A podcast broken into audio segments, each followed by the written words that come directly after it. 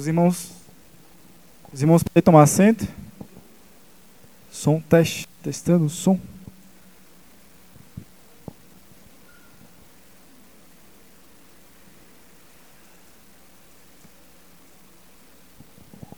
Som, e, ah, som, som, e. Chegou? Saúde, irmãos, com a paz do Senhor, amém? Fagner, se puder acender a primeira fase daqui. Sei que está um pouco ruim, ó, deu certo. Obrigado. Vocês que podem, abram as vossas Bíblias lá em Gênesis, capítulo 12.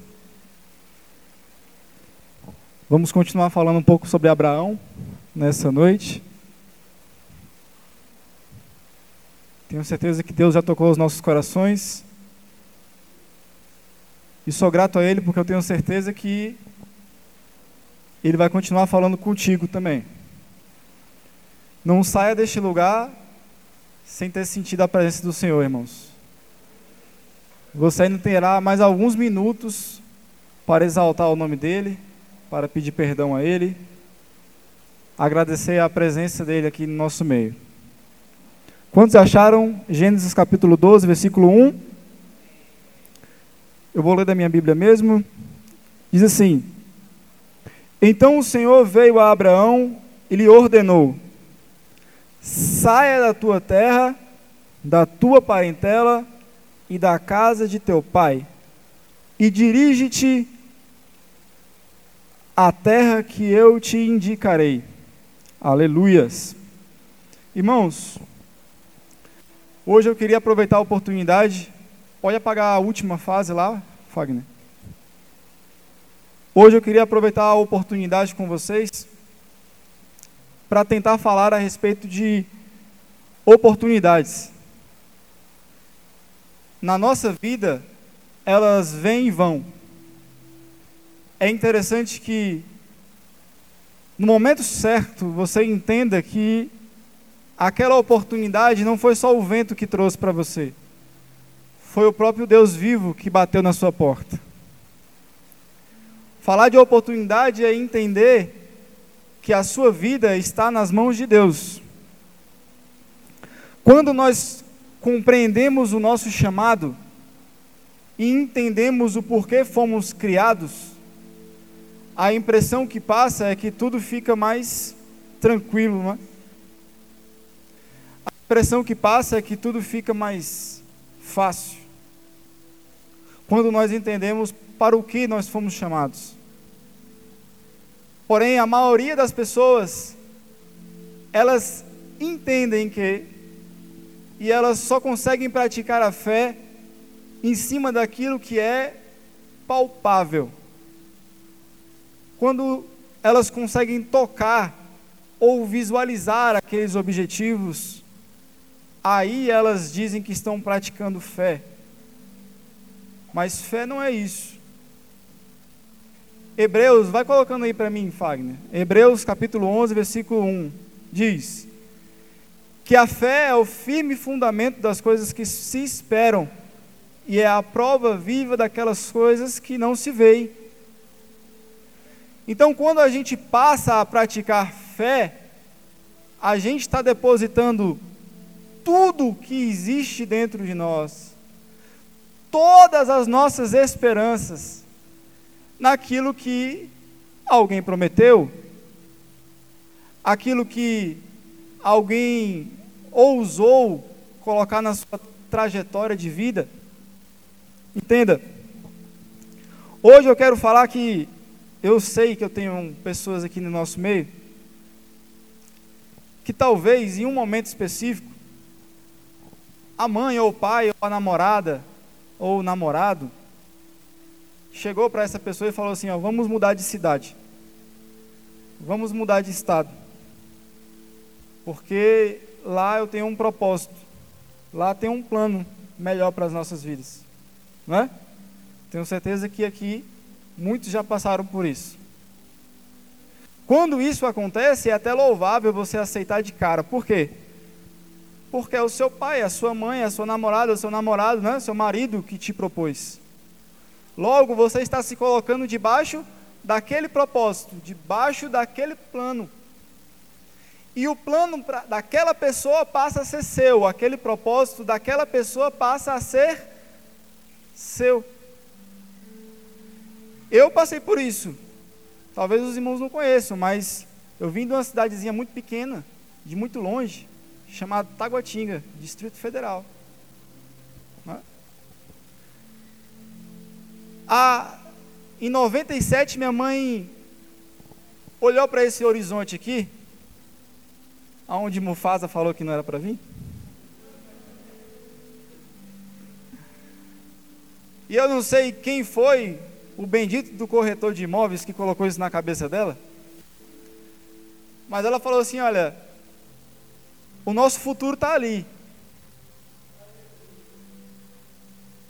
No momento que ela decidiu trazer os projetos dela de lá para cá, eu e o meu pai passamos a estar debaixo daquela promessa.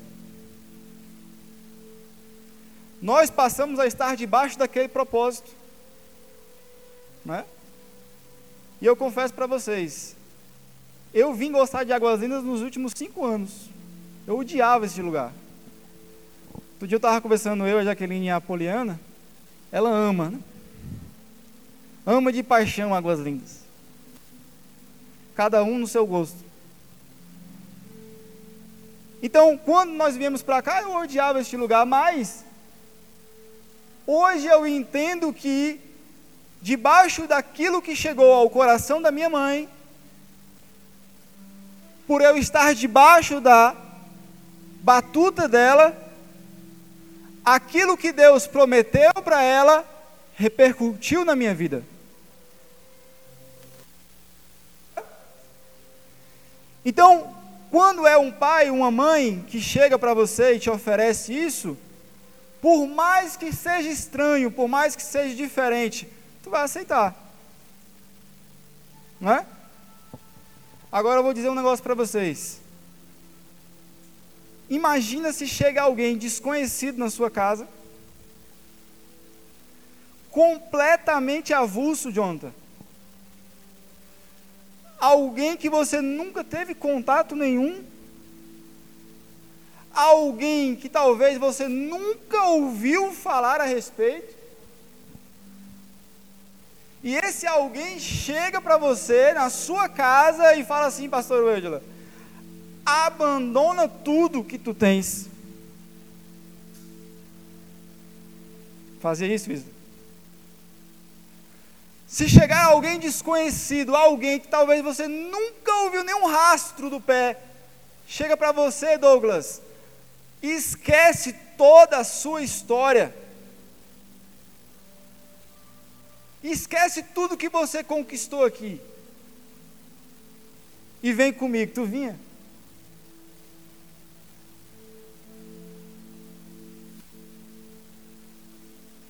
Abraão foi esse rapaz, que eu vou falar rapaz por educação que quando teve o contato com Deus, ele de imediato ele resolveu aceitar a promessa. Irmãos, nessa breve introdução eu digo para vocês: se cada um de nós aqui, quando simplesmente obedecemos à voz dos nossos pais, daqueles a qual estão acima de nós, a bênção já é repartida de acordo com cada qual. Quem dirá nós aqui presentes nessa noite, quando Deus disser: Vem comigo, porque eu vou abençoar não só você, mas toda a sua casa. Fé é o firme fundamento das coisas que se esperam. Entenda, não foi só o seu pai e a sua mãe que chegou na sua tenda nessa noite. É um Deus todo-poderoso que vem te lembrar agora, através da minha boca. Eu tenho uma promessa para você. Eu não sei se você esqueceu, mas eu estou aqui para cumprir ela. Entenda, Deus ele costuma revelar a promessa, mas ele não costuma revelar o processo. Abraão ele chega e diz: Olha, conta umas estrelas aí, conta uns grãos de areia aí, mas o resto foi paulada, foi dificuldade, foi problema em cima de Abraão. José teve um sonho. Ah, eu sonhei que umas pessoas se encurvaram a mim. Ele teve a promessa. Mas depois disso veio o que, irmãos? Veio cova. Veio escravidão. Veio traição. Veio prisão. Veio taca. O cara apanhou a vida inteira. Entenda, talvez neste momento você tenha se esquecido quem prometeu. E nessa noite eu quero te lembrar que você pode esquecer, assim como uma mãe pode porventura esquecer do seu filho, mas o nosso Deus não esqueceu de você, não.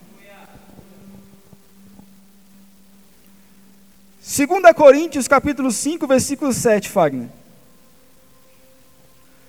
Nós andamos, Vitor, por fé e não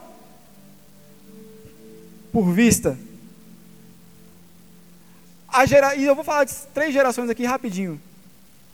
Existem três gerações na Bíblia Sagrada que fazem parte do mesmo time.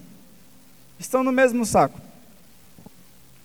Primeira geração de Noé, ela não viu ela não deslumbrou aquilo que aconteceria. E não creu. A geração da Torre de Babel é uma geração que só fez o que fez porque estava com as mãos no betume, no cimento dos tijolos. E tem gente que é assim, só faz as coisas se tiver com já vendo E temos em nosso meio, talvez, a geração Tomé. Já dizia aquele velho ditado: quem conhece o peso das palavras sabe a hora de ficar calado. Diante de uma oportunidade, Douglas, Tomé poderia ter ficado calado, mas não ficou.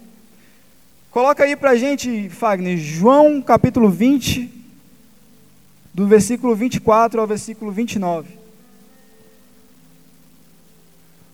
Contudo, Tomé, um dos doze, chamado Dídimo, não estava com eles quando Jesus apareceu.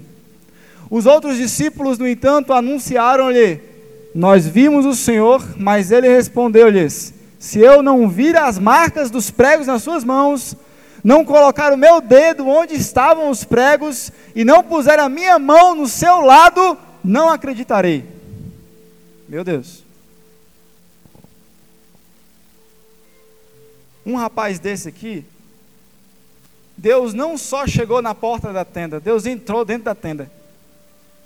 Deus se alimentou com ele. Deus o vestiu. Deus o curou. Deus o renovou, Deus o restaurou. E é o tipo de cara que só acredita se pegar, se apalpar, se ver. Tem gente em nosso meio que só vai acreditar quando de fato o carrão aparecer na porta. Quando de fato estiver morando naquela casa abençoada. Deus te chamou para mais. Deus te chamou a conhecer um processo. A promessa muitos têm, poucos trilham o caminho. Poucos preferimos desistir do que galgar o desconhecido. Coloca aí, Fagner. Romanos capítulo 4, versículo 20. Mesmo considerando tudo isso, não duvidou nem foi incrédulo quanto ao que Deus lhe prometera, mas pela fé se fortaleceu, oferecendo glória a Deus. Os anos foram passando para Abraão e as promessas não foram sendo realizadas. E aqui eu quero trazer, trazer uma, uma caricatura de Abraão para vocês. Irmãos, as promessas vão demorar, sim, algumas vão demorar a ser realizadas. Algumas serão de forma imediata? Talvez. Mas na maioria das vezes vai demorar porque você tem um coração duro, assim como de faraó. Nós queremos as coisas no estalar de dedos, como de Thanos, mas não vai ser assim, nós não vivemos numa ficção. Você vai ter que correr atrás de cada pedrinha do infinito. Você vai ter que viajar, você vai ter que fazer longas viagens para você alcançar o seu objetivo. Não vai cair de mão beijada. Quando chega lá em Gênesis capítulo 15, versículo 5, Fagner, coloca para a gente aí. Gênesis 15, versículo 5. Meu Deus. Aleluia. Então o Senhor conduziu Abraão para fora da tenda e orientou: Olha para os céus e conta as estrelas, se é que o podes. E prometeu: Será que assim será assim a tua posteridade? E aqui eu trago uma reflexão para os irmãos, algo que veio para o meu coração. Guerreiros, tudo que Deus prometera para Abraão, se ele quisesse cumprir, ele cumpriria dentro da tenda. O teto da tenda, Davi, se tornaria as estrelas. Ali dentro viria a escritura de todas as terras. O tabelião do cartório entraria dentro da tenda imediatamente com a escritura na mão, Lu, Luiz, ele ia falar assim: Olha, Abraão, você acabou de virar o cara mais rico da terra. Está aqui, é só assinar. Sabe por que, que não aconteceu isso? Talvez porque você não desse valor suficiente. Deus requer que você conheça as necessidades. Deus requer que você passe pelo processo. Deus quer que você trilhe as dificuldades da vida, para que você dê valor, para que quando você chegue lá, você dê valor e exalte a Ele. Eu tenho um. Eu tenho um amigo de infância. Foi o único que sobrou da infância mesmo, ali dos 10, 12 anos, foi o único que sobrou. Eu não vou falar o nome dele, mas eu vou acabar falando depois, né? Vou acabar soltando. Questão de ética, não vou falar o nome dele. Mas ali na adolescência para a juventude, ele passou por maus bocados, porque ele tinha um narizinho empinado demais. Guarda isso aqui. Primeiro emprego que ele arrumou foi na padaria. Ele era doido para trabalhar. Ixi, vou ter que trabalhar, tem que arrumar trabalho logo, meu Deus. Aí ele arrumou um emprego na padaria, sete da manhã, Jonathan. Emprego padaria é uma bênção. Sete da manhã, entrou na padaria. Quando deu meio dia, ele saiu da padaria. A gente encontrou com ele depois, ele falou assim, e saí, de lá. Eu falei, ah, por que, que você saiu? É porque eu não aguentei o cheiro dos pão de queijo. Falei, ah, é? Então tá bom. Ele passou um bom tempo desempregado. Naquela luta, ah, me arruma um emprego, me arruma um emprego. Aí ele arrumou um emprego naquela metalúrgica que tem ali no Cidade Jardim. Ele, a, função dele era só colocar aquelas quinas de papel na porta. Ele encaixava as quinas, uma de cada lado, vem a próxima porta. Encaixava os papelzinhos de papelão, puf. Só que o ambiente lá era um pouquinho baixo e ele era. Então ele dizia que tinha que se abaixar um pouquinho. Ele morava na frente da metalúrgica. Ele acordava às sete horas, tomava café em casa, ia para a metalúrgica e tomava café de novo. Duas semanas depois, ele saiu da metalúrgica. Aí eu falei, o que foi que aconteceu? Ele, não, é porque o lugar era muito baixo e a minha coluna doía. Isso menino de 18 anos. E eu sei que eu estou falando com você, viu? E isso, a fama dele estava correndo que nem a de Davi. Era um negócio maravilhoso. Principalmente para arrumar namorada. Minha mãe ficou com dó dele, o tempo passou, ele continuou desempregado. Meu pai é mecânico. Aí a mãe falou assim: Ivan, arruma um emprego para ele lavar peça lá. Aí meu pai, bruto, falou assim: olha, se ele não aguentou o cheiro dos pão de queijo, ele não vai aguentar o cheiro da, do tine, da graxa. Não vai. Perdeu outra oportunidade. Continuou desempregado. Ficou um bom tempo desempregado. Um outro colega meu chegou para ele e falou assim: Vamos trabalhar. Aí ele, bora. Aonde? Construção civil.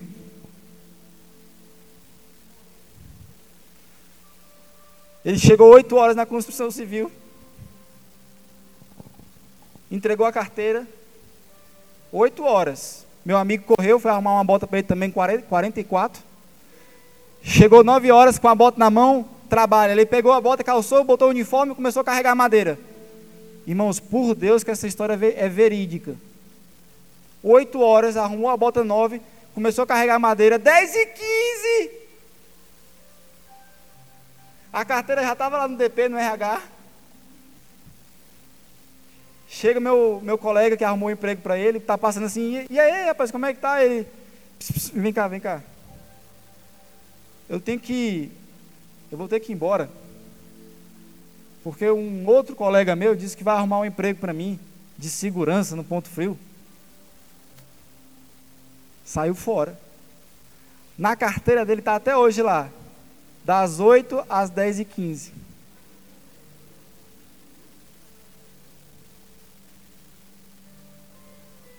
Esse mesmo amigo que arrumou um emprego para ele na construção civil, um ano depois, vendo ele ali fazendo bico, não sei o quê, ficou com dó dele, falou assim: não, vamos lá. Arrumou um emprego para ele para outro colega meu.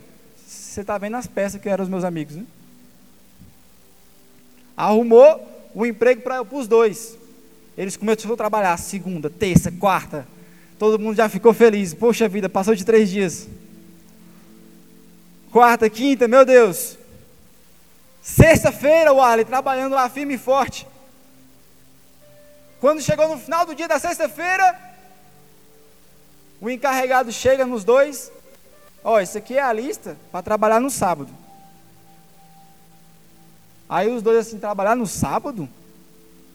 Aí ele é aqui, o pessoal trabalha no sábado. Aí um olhou para o outro assim e falou assim, para o encarregado, ó, eu não posso trabalhar no sábado porque eu sou adventista. E adventistas não trabalham no sábado. Aí o outro olhou assim para ele assim, falou assim: "É, eu também sou adventista". O encarregado anotou aquilo ali furioso, furioso, fulminando, chegou para o meu amigo que arrumou um emprego para ele e falou assim: Esse eu posso falar. Bernardo, pelo amor de Deus, como é que você arruma dois adventistas para trabalhar aqui?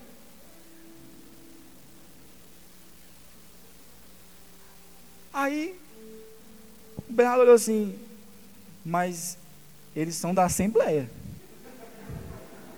Eles não são da, Adventista. Vocês têm noção do que é isso? Eu estou falando para vocês de oportunidades que vêm na vida da pessoa. As oportunidades elas vêm e vão.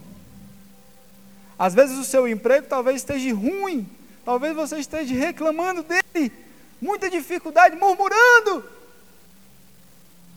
Deus quer te ensinar uma grande lição naquele lugar. Deus quer fazer com que aquele lugar seja um degrau na sua vida. Nunca reclame das oportunidades que Deus te oferecer. Não reclama. Exalta a Deus todos os momentos da sua vida. Em uma oportunidade, Abraão virou pai de três nações, irmãos. Três grandes nações no mundo inteiro. Todas as nações hoje na terra respeitam a figura de Abraão. simplesmente por ele aceitar uma oportunidade de Deus. Hoje, o nosso Deus quer ouvir só a sua voz exaltando a, a presença dele neste lugar. Deus te trouxe para cá nesta noite para que você entenda que o que você está passando aqui é um processo. E os processos são necessários. Os processos são necessários. Cumpra os princípios de Deus, para que Ele cumpra as promessas dele na sua vida. Naquele momento que ele poderia entrar dentro da tenda para poder realizar tudo aquilo, ele dá uma chance para Abraão. Vem a mim, que eu serei por ti. Hoje, nesse frio, nesse clima, nós nos rendemos à natureza, às dificuldades, aos problemas. Deus te chama a ir a Ele, a exaltar a Ele, a engrandecer a Ele, para que a gente continue firme. Josué, caminhando para o final. Josué e Caleb, naquele momento, em que eles são selecionados para visualizar a terra prometida, eles vão com 12 espias. Quando eles voltam, alguns falam muito mal. Mas Josué e Caleb fazem questão de exaltar a oportunidade que eles estavam tendo naquele momento. E aqui eu trago uma frase para você guardar no seu coração. É melhor morrer no propósito que viver fora dele. Morra com a promessa, tentando por ela, agarrando ela, do que passar a vida inteira se humilhando em um mundo que jaz no maligno, sem exaltar aquele que é merecedor de toda a honra e toda a glória. Guarde aquilo que Deus te prometeu. Em um momento difícil, dificultoso, de todas as vozes que começaram a exclamar naquele lugar: é um lugar terrível. É bonito, é, mas tem uns gigantes lá que vão nos matar, nós não vamos conseguir. A que voz você tem dado crédito? Porque eu sei que existe uma voz que continua falando contigo. De todas aquelas vozes que estavam ali pronunciando algo, Deus se atentou para Josué e Caleb, porque em meio a uma oportunidade, eles acreditaram e colocaram todas as suas confianças em Deus, porque é Ele que é o fiel para cumprir as promessas nas nossas vidas. O problema é que talvez você, em meio a este mundo que jaz no maligno, talvez você tenha sim, em todos os seus dias, dado crédito há pessoas que estão louvando não a Deus, mas o dono do mundo. Entenda uma coisa: dê crédito àqueles que fazem questão de exaltar a Deus, aqueles que te puxam para os caminhos do Senhor, aqueles que te chamam para a igreja, aqueles que te colocam num canto, que te pagam um sapo. Ei, se conserta, rapaz. Volta para os caminhos. Você precisa voltar para debaixo dos joelhos do Pai. Entenda, dê valor àqueles que te chamam à presença do Senhor. A que voz você tem dado crédito? Em determinado momento, Deus, após Moisés falecer, Deus chega para Josué e o versículo é bem claro, ele diz assim: Levanta-te, ou seja, ele estava sentado, ou no mínimo deitado. É hora de atravessar o Jordão e conquistar aquilo que é seu. Talvez hoje nós tenhamos pessoas, e eu não estou falando agora de forma literal, porque todos sentados, mas de forma espiritual. Talvez nós estejamos sentados. Deus nos fez uma promessa: sai da tenda, porque eu tenho um mundo aqui fora para você. Mas você está sentadinho esperando que caia do céu, não vai cair. É hora de tomarmos a postura adequada. É hora de nós chamarmos a responsabilidade. Responsabilidade de quê? Filhos de Deus. Deus te chama para fora da tenda, para fora do seu comodismo, para fora da sua zona de conforto, Isley, para conquistar. Mas a palavra é clara: conquista. Aquilo que ele lhe prometeu não vai cair de mãos beijadas. Você vai ter que batalhar por ela. Você vai ter que lutar por ela. Você vai ter que correr atrás. Você vai ter que encolher a barriga, estufar o peito e falar assim: Olha, eu sou capaz. Sabe por quê? Porque Deus é comigo. Quando Deus chega a Josué, ele, ele traz três características interessantíssimas. A primeira, Deus fala com Josué.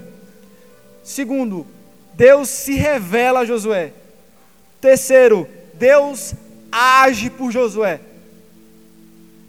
Tem gente aqui agora que Deus falou com ele, Deus prometeu, mas você está com medo de que ele se revele a sua pessoa.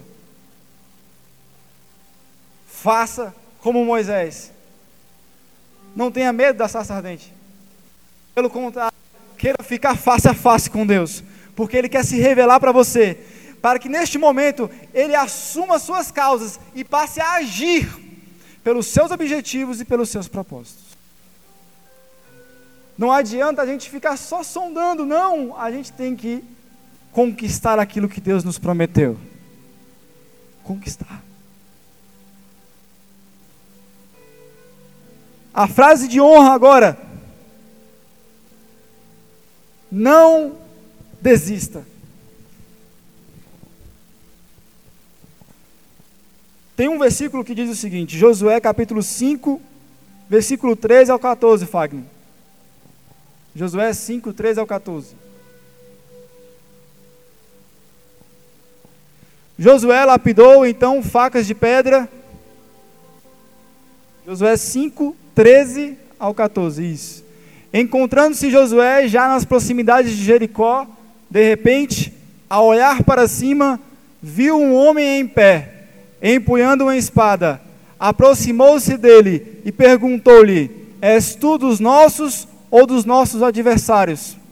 Então o homem lhe informou: Não sou dos teus, nem pelejo contra ti venho com a responsabilidade de comandante do exército do Senhor. Então Josué prostrou-se com o rosto rente à terra, em sinal de reverência, e lhe indagou: Que mensagem o meu senhor tem para o seu servo? O chefe do exército de Iavé respondeu a Josué: Descalça as sandálias dos teus pés, porque o lugar em que pisas é santo. E assim procedeu Josué. Entenda uma coisa aqui. Fica de pé comigo.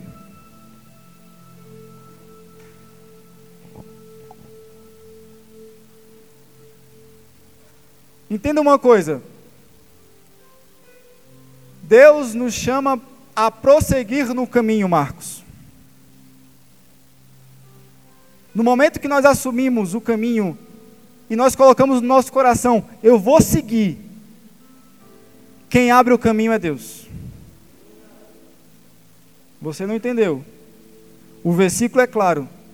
A frase que eu citei é clara. Eu vou repetir para você pegar, para você sair daqui com ela. Josué, de repente, ele olha para cima e ele vê um homem. Ele pergunta para aquele homem: Você está lutando por nós ou contra nós? Aquele homem diz: Nem por vocês e nem contra vocês.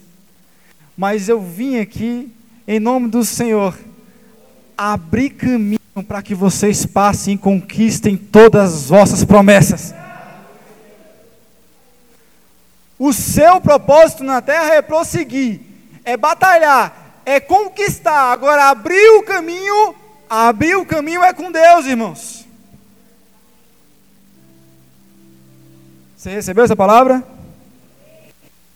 As grandes startups do mundo seguem uma grande frase: se for para errar, erre o quanto antes, para que você possa recomeçar. Se for para você errar, erre agora, porque Deus está te esperando em uma grande jornada. Tropece o quanto antes, mas Deus ainda te espera numa grande jornada. Dizem o seguinte: que antes de começar um novo projeto, nós devemos começar a finalizar aqueles que nós começamos. Você parou no meio do caminho. E no meio do caminho você fica com desculpas e mais desculpas. Eu preciso fazer isso, eu preciso fazer aquilo. Eu tenho que começar aquilo, mas lembre-se, Deus tem um propósito na sua vida e esse você ainda não terminou, tu está parado. As tuas promessas estão paradas, o teu chamado está parado. Você pode conquistar o mundo inteiro, você pode ser um grande profissional, você pode ficar rico na terra. Agora, se o seu ministério espiritual estiver parado,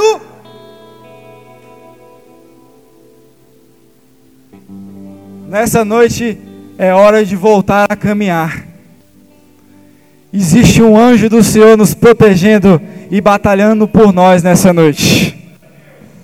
Encubra sua cabeça comigo, eu vou fazer uma oração.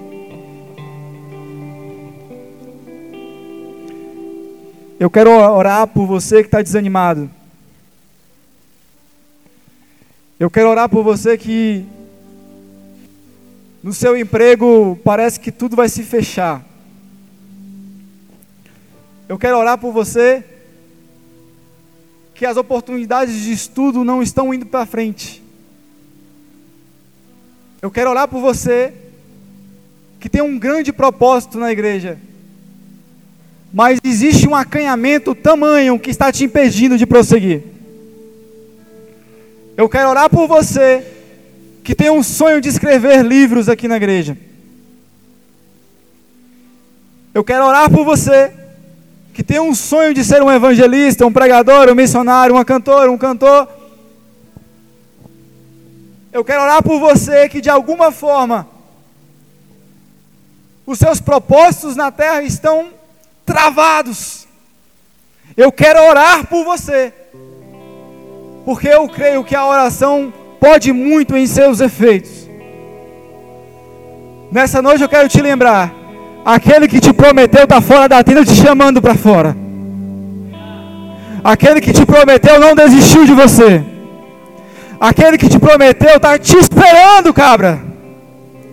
Aquele que te prometeu está de braços abertos te esperando. Obrigado, Pai, por essa noite. Obrigado, meu Deus, por ter algo a nossas vidas. Deus, vai guardando os teus neste lugar. Vai retirando os embaraços. Vai retirando tudo que está atrapalhando. Vai retirando, sim, Deus, os espinhos Vai retirando, Deus, todos os embaraços que venham estar impedindo os teus servos de progredir. Deus, te pedimos nessa noite para que você guarde os teus. E assim como o anjo que apareceu para Josué, que a espada flamejante vá à nossa frente, retirando todas as setas, todos os laços. Deus, Guarda os teus nessa noite, para que eles não venham desanimar na tua obra. Deus, vai capacitando os teus aqui neste lugar, para que eles possam entender que eles foram chamados como instrumentos na tua casa, para louvar e engrandecer o teu nome, para louvar e engrandecer o teu nome, para louvar e engrandecer o teu nome, em nome de Jesus, em nome de Jesus. Pastor Ramon, vem. Pastor Ramon.